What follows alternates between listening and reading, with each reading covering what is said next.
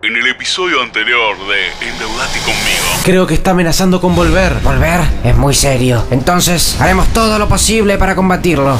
En videoconferencia ante los bonistas, Martín Guzmán expone para conseguir el apoyo que tanto busca. Queremos ser justos y queremos resolver ordenadamente el problema. A pesar de los enormes esfuerzos de los últimos años, el pueblo argentino no puede seguir soportando más ajuste. Muchas gracias. Martín Guzmán.